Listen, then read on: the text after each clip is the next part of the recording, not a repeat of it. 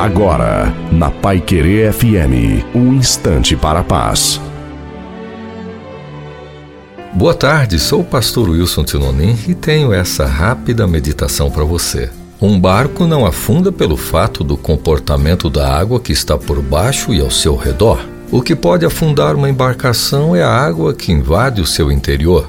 Assim também é com a nossa vida. Águas calmas e turbulentas sempre estarão ao nosso redor. Mas o importante é nossa insistência e resistência, não permitindo que as águas do poder dos acontecimentos invadam o nosso interior, pois se isso acontecer, o naufrágio será inevitável.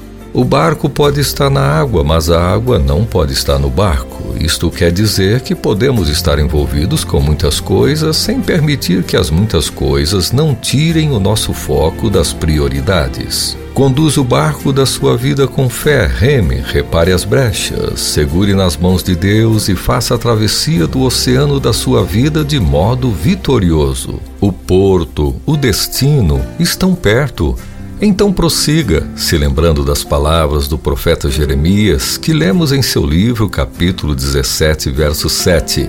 Bendito aquele que confia em Deus. Então, ei você, que Deus continue abençoando sua vida. Amém. Vai querer